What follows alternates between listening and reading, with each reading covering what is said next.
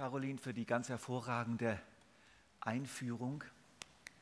Wie oft passiert es bei mir im Gebet und wenn ich Lieder singe, dass ich Stopp sagen muss. Einfach, ich muss aufhören, weil ich plötzlich merke, ich bin nicht dabei. Ich bin einfach überhaupt gar nicht dabei.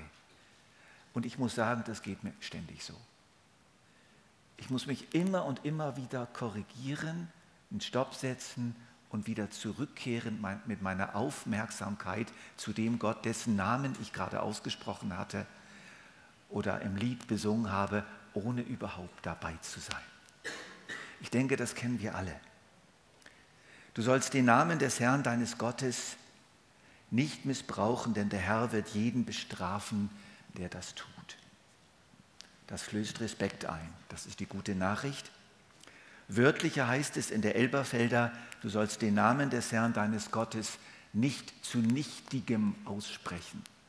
Denn der Herr dein Gott wird den nicht ungestraft lassen, der seinen Namen zu nichtigem ausspricht. Das werden wir nachher noch etwas genauer betrachten. Die Volksbibel sagt auch gut, du sollst vor meinem Namen Respekt haben. Du sollst ihn nicht verarschen, nicht damit rumspielen und ihn auch nicht für deine eigene Sache missbrauchen. Jeder, der sowas tut, wird dafür bestraft werden. Ich lese immer wieder gerne die Volksbibel. Sie ist ja auch im Internet zugänglich, weil sie es manchmal so frisch und neu auf den Punkt bringt, auch wenn die Wortwahl manchmal etwas drastisch ist. Schauen wir uns doch mal den Text etwas genauer an.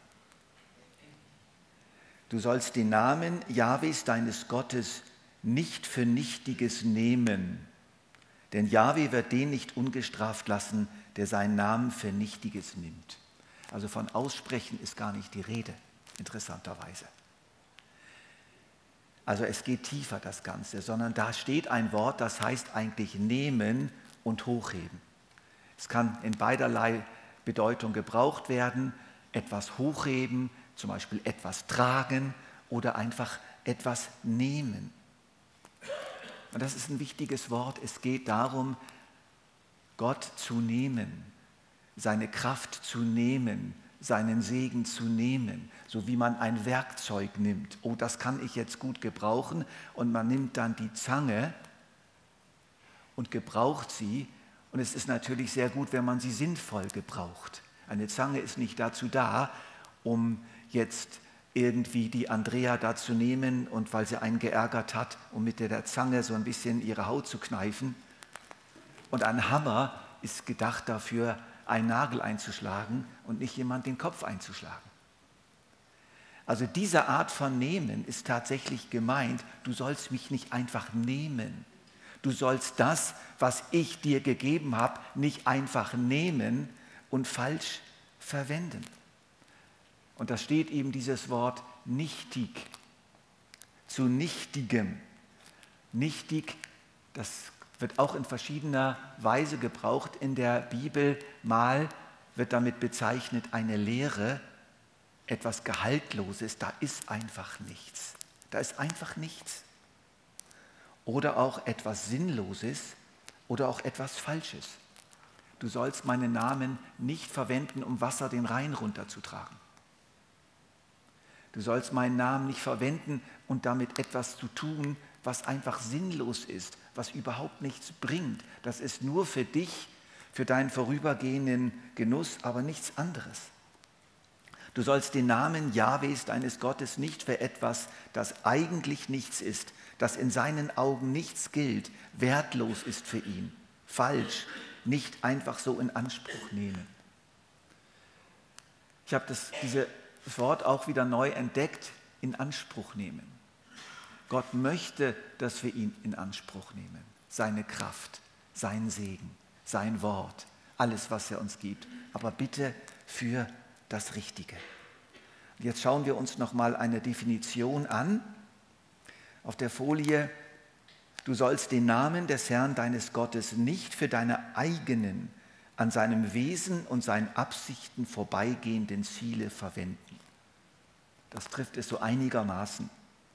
Du sollst den Namen des Herrn, deines Gottes, nicht für deine eigenen, an seinem Wesen und an seinen Absichten vorbeigehenden Ziele verwenden. Denn das hat Folgen. Das ungestraft, er wird bestrafen, das hat eigentlich mehr damit zu tun, dass Gott uns dann auch die Folgen spüren lässt und diese Folgen nicht einfach verhindert, die das hat, wenn wir seinen Namen so sinnlos verwenden. Entwertung Gottes in unserem Herzen und in der Welt, Verlust unserer und damit seiner Glaubwürdigkeit. Und das ist ein sehr, sehr hoher Preis. Es kostet wirklich unglaublich viel, wenn wir Gottes Namen missbrauchen. Denn in dem Moment geschieht eine Entwertung Gottes. Ein Typ auf der Straße bittet dich um Geld für neue Schuhe. Du stellst fest, dass seine Schuhe tatsächlich am Auseinanderfallen sind und in einem Anfall von Großzügigkeit gibst du ihm 100 Franken. Und du gibst sie wirklich gerne. Du hast dich dazu entschieden. Und dann findest du heraus, dass er sich von diesen 100 Franken die ganzen Abend lang mit seinen Kollegen besoffen hat.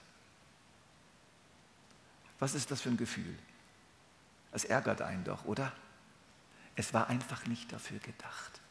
Das Geld war nicht dafür gedacht. Und wenn es und Schuhe sind etwas, das kauft er sich und dann zieht er das an und dann kann der mit da ein, zwei, drei Jahre rumlaufen und hat warme Füße, aber sich einen Abend lang betrinken, das Ergebnis ist nichts. Einfach nichts. Und Gott möchte nicht, dass wir ihn für dieses Nichts, für solche Nichtigkeiten in Anspruch nehmen.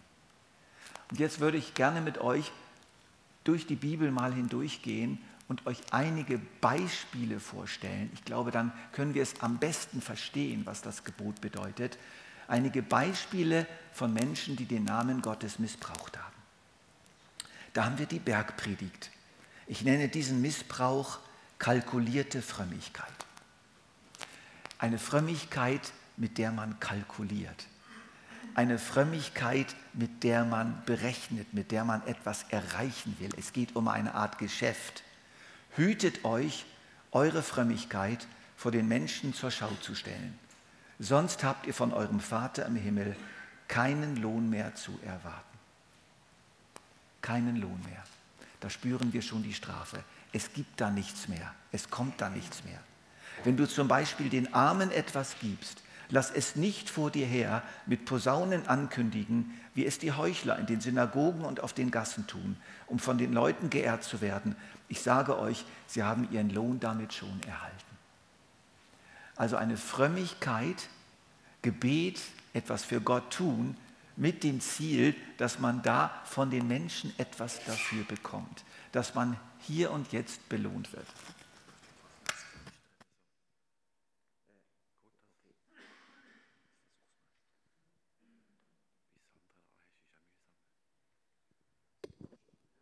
Danke. So geht es auch. Kalkulierte Frömmigkeit. Ein häufiges Beispiel, Jesus bringt da noch ein paar mehr. Also ich bin fromm, ich benutze Gott, um irgendetwas für mich zu erreichen. Dann haben wir in der gleichen Bergpredigt einen weiteren Missbrauch und das nenne ich die ungehorsamen Frommen.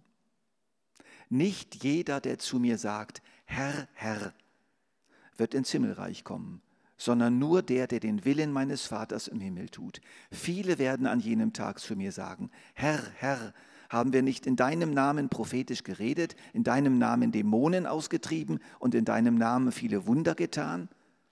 Dann werde ich zu ihnen sagen, ich habe euch nie gekannt. Geht weg von mir, ihr mit eurem gesetzlosen Treiben.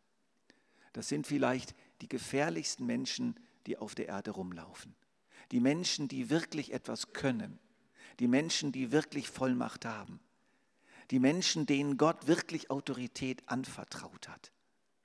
Ja, sogar die Kraft, Wunder zu tun.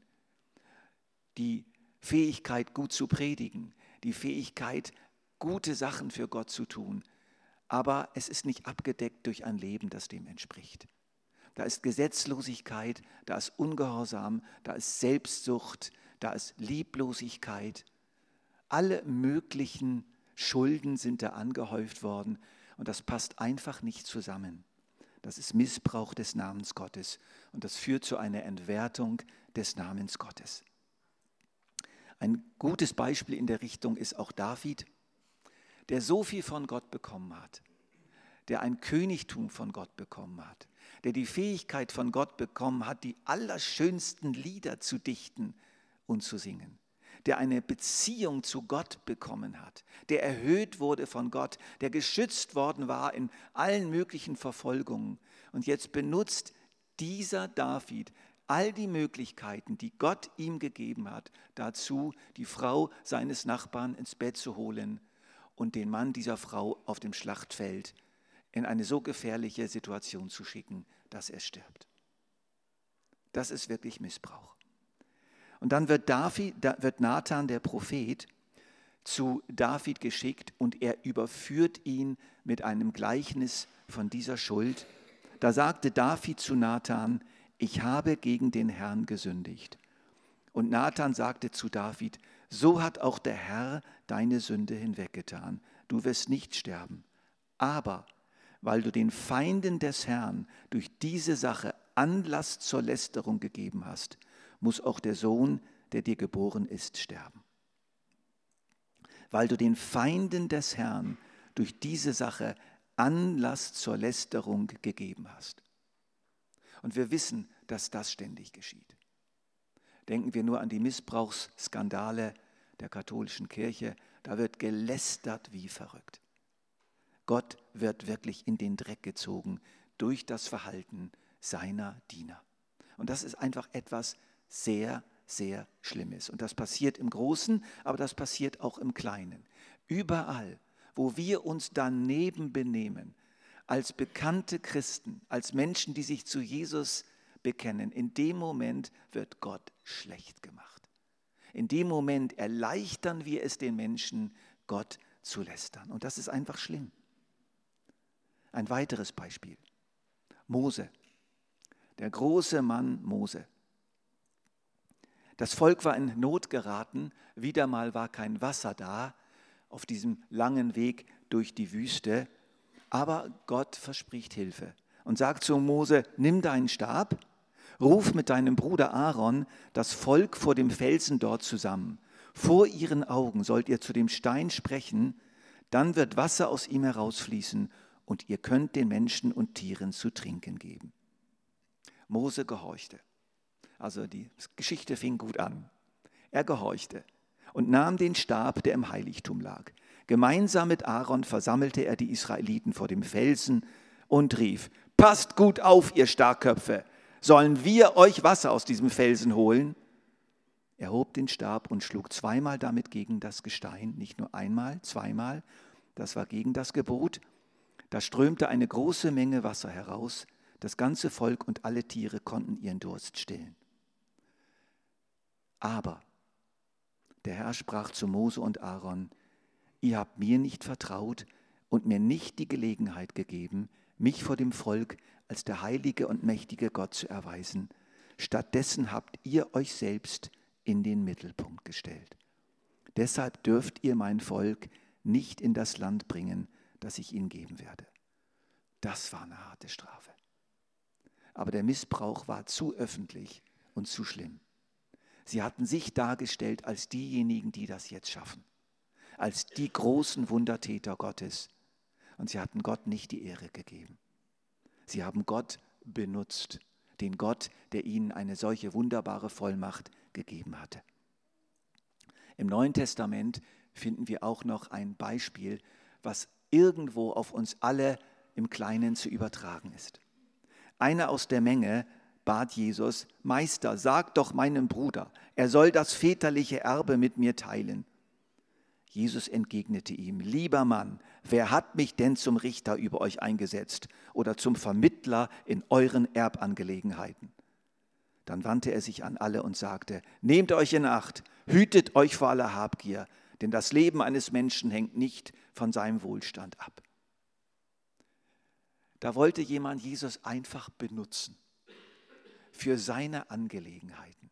Und es war ihm wirklich Unrecht geschehen. Aber es ging hier darum, ich will jetzt hier gefälligst mein Erbe. Oh Jesus, bitte hilf mir. Und ich frage mich wirklich, wie viele unserer Gebete doch so ein Stück weit in die Richtung gehen. Wir möchten einfach, dass Jesus unsere Gerechtigkeit durchsetzt, dass er uns ein gutes Leben macht, dass er dafür sorgt, dass alles schön kompensiert und ausgeglichen wird, dass uns kein Unrecht geschieht. Wir benutzen ihn, wollen ihn benutzen für ein gutes Leben.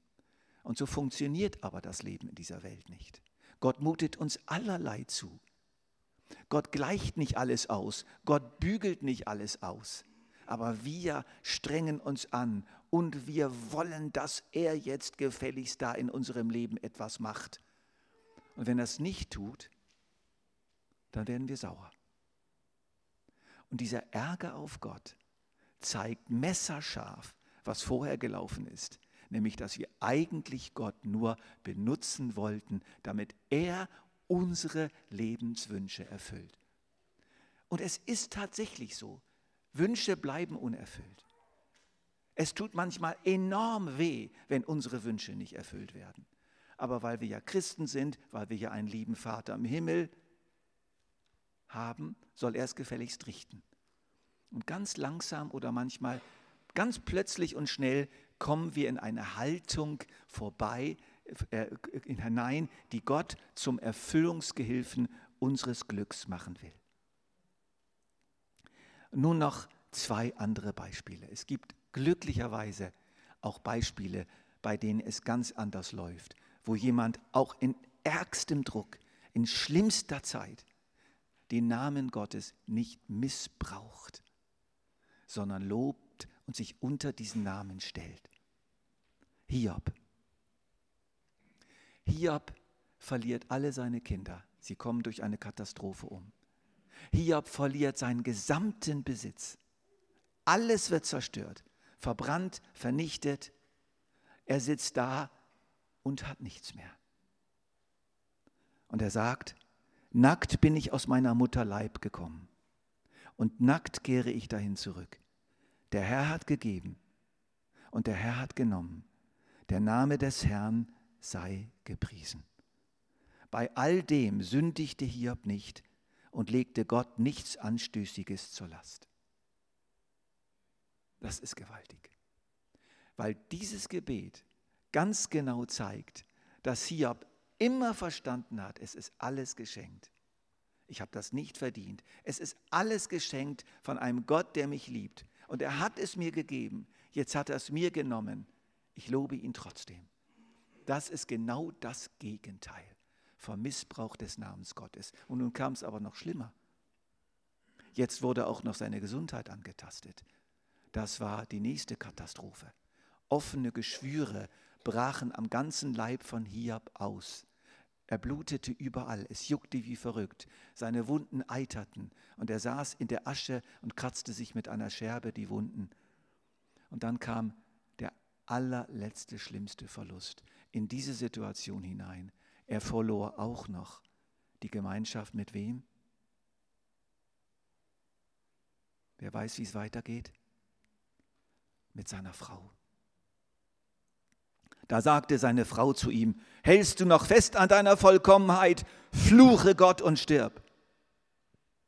Stellt euch das mal vor, in der Situation kommt dann auch diese Frau und sagt, jetzt ist aber wohl fertig mit deiner Gottesbeziehung. Siehst du es jetzt endlich ein, dass dieser Gott nichts taugt, dass er dich jämmerlich im Stich gelassen hat.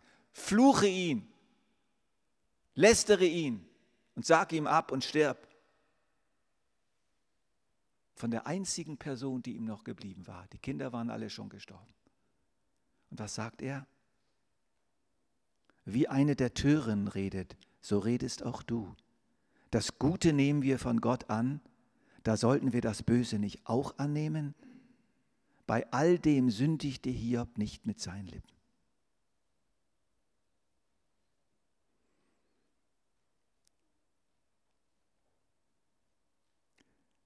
Noch ein Beispiel. Jesus selbst. Jesus selbst war am Anfang seiner Wirksamkeit.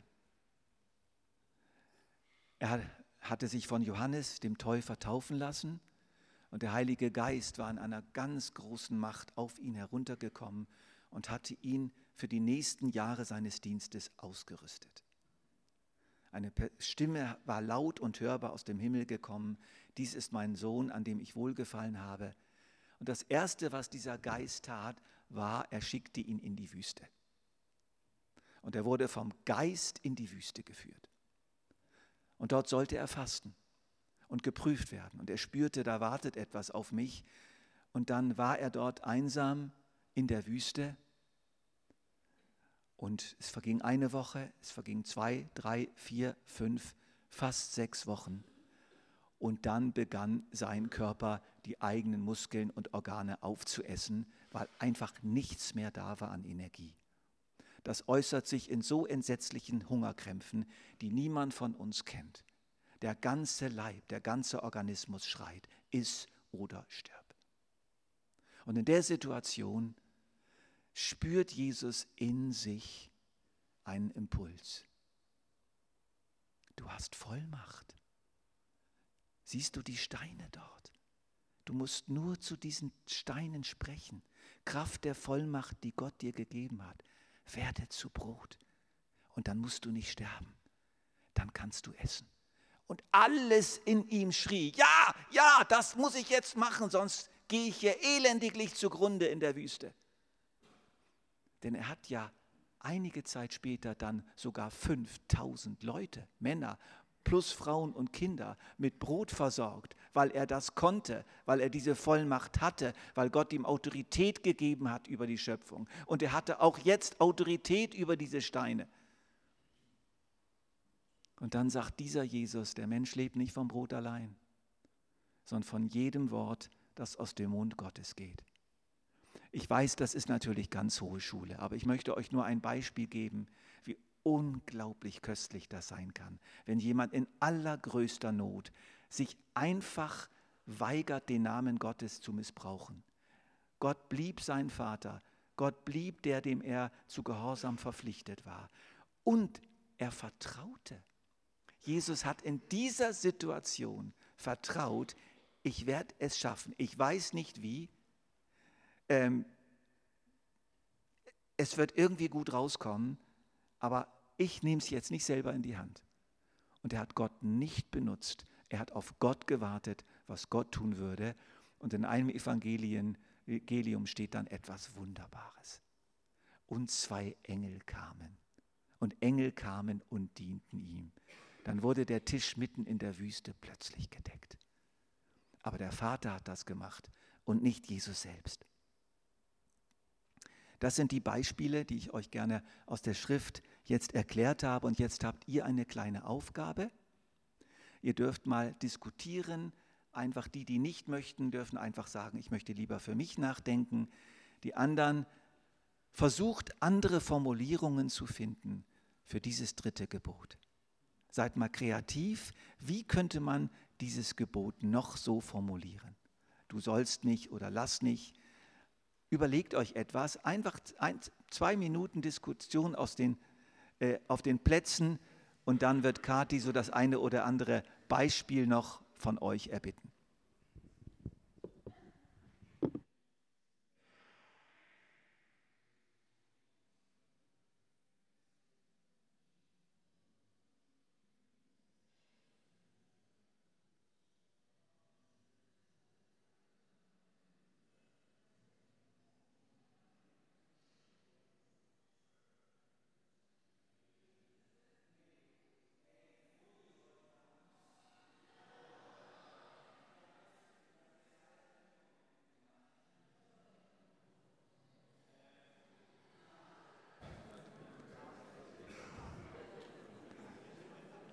Dann lassen wir das jetzt, dann bringt es jetzt nichts mehr. Ich wollte euch nur noch meine eigene Formulierung vorschlagen, aber vielleicht doch jetzt noch aus dem Plenum.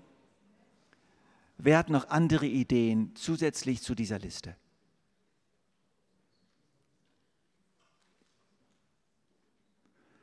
Wie könnte man es noch anders sagen?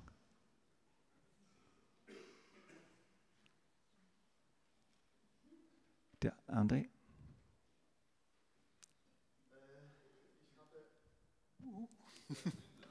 äh, okay, jetzt geht's. Dankeschön für das Wort. Ähm, ich hatte einen ähm, Gedanken die mir ein deutscher Wissenschaftler, der momentan in den Medien ähm, ganz prägnant ähm, zum Ausdruck gebracht hat. Er war auf äh, einem Spaziergang mit einem, ähm, mit einem katholischen Priester und sie haben sich unterhalten über eben das Thema, was, wir, was du Jens heute ähm, angesprochen, also ansprechen willst und uns vermitteln willst. Und äh, ich habe mir äh, ganz, ganz tief ins Herz genommen eine Aussage, und zwar, wir sollen als Christen, als äh, gläubige Menschen den Gott nicht in Dienste stellen. Äh, das ist mir so im Kopf geblieben, dass ich ähm, praktisch in jeder Situation meines Lebens oder in dem, was ich sage, ich versuche, äh, den Gott nicht ins Dienste zu stellen. Das heißt, ich möchte ihn nicht zu jedem, zu jedem meine Bedürfnisse oder jedem meine Anbete den Gott einfach rufen und, und, und ihn einfach darstellen und sagen, jetzt mach doch mal oder versuch mal oder guck mal, dass es irgendwie anders geht. Äh, auch nicht nur für meine private Ziele oder für privates Anlegen, sondern auch für Weltanlegen, jetzt wie zum Beispiel die Debatte mit Klimaveränderung. Danke. Also stell Gott nicht in deinen Dienst, sondern stell dich in seinen Dienst.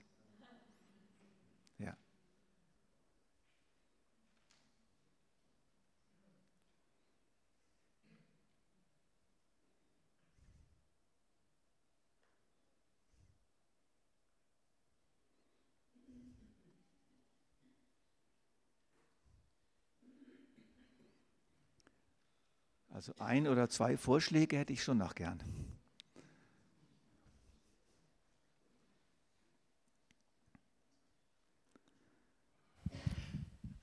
Wir haben schon erlebt, dass eine von unseren Töchtern gesagt hat, der Herr hat mir gezeigt, dass das richtig ist. Und wir haben gewusst, wir haben viel gerungen und beten um die Situation, dass die Situation ihr nicht gut tut, aber dass sie ihr zutiefster Wunsch ist. Und es ist sehr schwierig, wenn jemand dann fixiert sagt, der Herr hat mir gezeigt und niemand anders ringsum es bestätigen kann.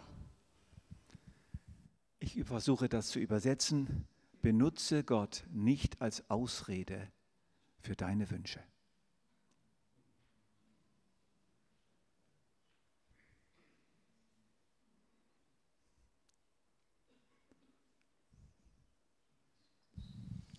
Ich verstand das auch so, dass man nicht soll Gott für sein Glück verantwortlich machen soll. Es gibt ganze Haufen, die sagen, wenn es mir schlecht geht, dann kann ich ja beten und dann geht es mir wieder besser und er macht mich dann glücklich. Sondern ich bin einfach der Meinung, wir sind wirklich auch unser eigenes Glückes Schmied, sagt man manchmal.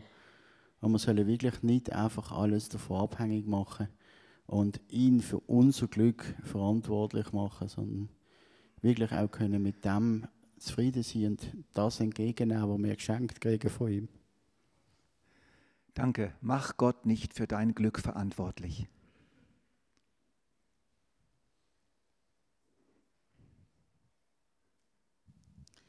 Ich finde es ziemlich schwierig zu wissen, wenn mache ich Gott verantwortlich und wenn bitte ich ihn. Einfach um zum Beispiel, hilf mir, dass ich ähm, in dieser Woche kann mit einem Kollegen oder einem Freund, ähm, dass ich kann ehrlich mit ihm reden kann, dass ich ihm Raum geben kann, was auch immer. Hilf mir, dass, dass, dass ich das kann. Ist das jetzt Gott in Dienst stellen oder ist das ähm, um seine Kraft bitten? Gut, wir gehen jetzt in den Fragemodus. Ich finde es aber eine gute Frage. Und es gibt eine Extremsituation in der Bibel, die uns eine Lösung andeutet, genau für diese Frage, die durchaus berechtigt ist. Und das ist die Bitte von Jesus in Gethsemane. Vater, wenn es möglich ist, gehe dieser Kelch an mir vorüber. Damit hat Jesus seinen Wunsch ausgedrückt. Das habe ich schon mal gepredigt, glaube ich, letztes Mal. Herr, ich, hätte, ich, ich möchte das eigentlich nicht. Muss das sein? Könnte es, könntest du nicht so machen, dass es nicht nötig ist? Aber dein Wille geschehe. Und wenn wir Wünsche haben, dürfen wir diese Wünsche selbstverständlich äußern. Aber es ist ein Unterschied, ob wir zu Gott sagen, Gott, diesen Wunsch musst du mir erfüllen. Oder ob wir Gott sagen, Herr, du bist mein Vater, ich hätte das gerne, ich hätte gerne diesen Freund, ich hätte gerne, dass dieser Abend gut funktioniert. Und es wäre so schön, wenn es auf meiner Hochzeit gutes Wetter wäre. Und ich bringe dir diesen Wunsch einfach, aber Herr, ich überlasse es dir und du musst das nicht tun, aber meine Wünsche darf ich dir sagen. Und dann gibt es Situationen, wo wir ganz genau wissen, jetzt darf ich Gott wirklich herausfordern. Jetzt darf ich Gott wirklich, weil ich so weiß, dass es sein Wille ist. Ich weiß das wirklich genau. Und ich darf ihm das dann auch sagen und darf dann auch mit ihm rechten und kämpfen. Und wenn ich nicht sicher bin, unsere Wünsche dürfen wir Gott immer sagen, aber er muss es nicht tun. Er bleibt unser Gott, auch wenn es nicht, nicht tut. Noch jemand?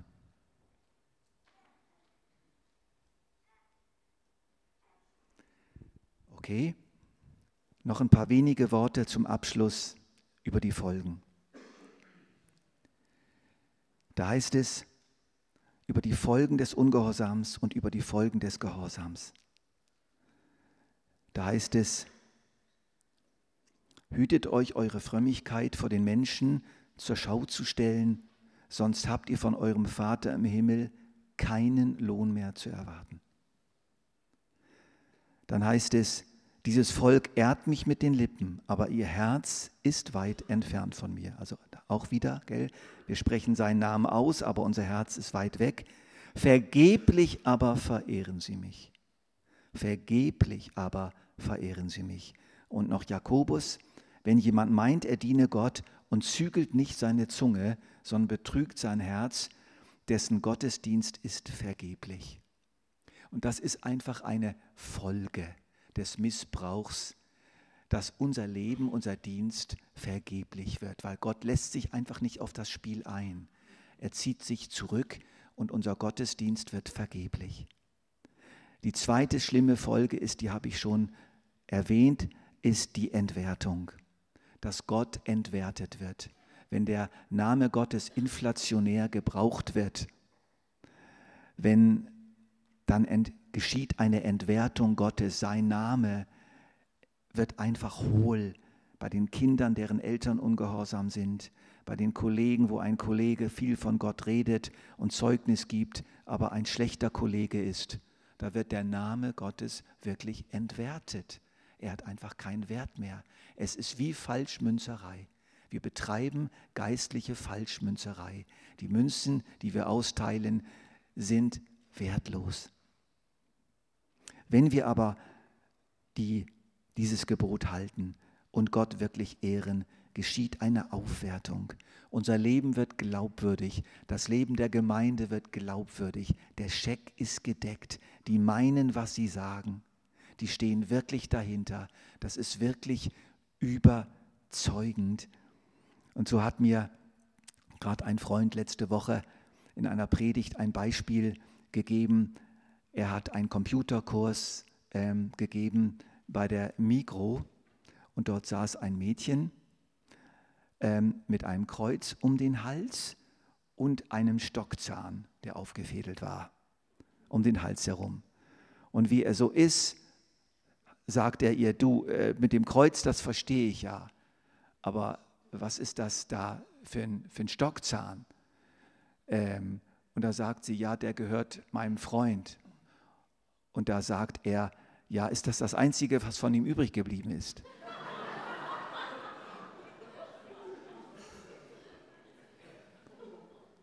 Und dann sagt sie, ja, er hat sich umgebracht. Und es wurde ihm so heiß, er hat so geschwitzt, was er da angerichtet hat, in einer neuen Klasse, in der ersten Stunde. Und dann hat er gesagt, ich kann dich nur um Vergebung bitten. Ich habe solch eine Scheiße gebaut. Ich habe dich jetzt so fertig gemacht. Ich war dermaßen was von lieblos. Bitte verzeih mir. Das, das, das war grauenhaft, was ich da gemacht habe. Und ich weiß, dass Gott mir vergibt, aber ich, ich brauche jetzt deine Vergebung. Es war wirklich schlimm. Er hat sich also vor der ganzen Klasse gedemütigt. Und nach der Stunde kommt diese Person mit ihrer Freundin zu ihm. Also es ist wirklich eine wahre Geschichte, nichts gelogen. Kommt zu ihm und sagt, was ist denn das für ein Gott, von dem Sie da geredet haben? Dann hat er ihnen von Jesus erzählt und diese beiden Frauen sind in dieser Woche, in der folgenden Woche zum Glauben gekommen. Weil er den Mut hatte, gut, ich, wirklich, ich war wirklich ungehorsam, aber ich stelle mich dazu. Ich sage, dass ich hier wirklich mit falschen Münzen gehandelt habe. Und das hat so eine Wirkung gehabt. Wenn wir dieses Gebot halten, wird Gott in unserem eigenen Herzen und bei denen, die mit uns zu tun haben, immer glaubwürdiger. Und Gott wird uns immer mehr anvertrauen, weil er sieht, dass wir mit der Autorität, die er uns gegeben hat, mit seinem Namen gut und weise und liebevoll umgehen. Und dann wird er uns aufwerten, wird die Währung aufwerten und das wird sich auswirken auf unser ganzes Leben. Echtheit und Wert des christlichen Glaubens werden erhöht. Amen.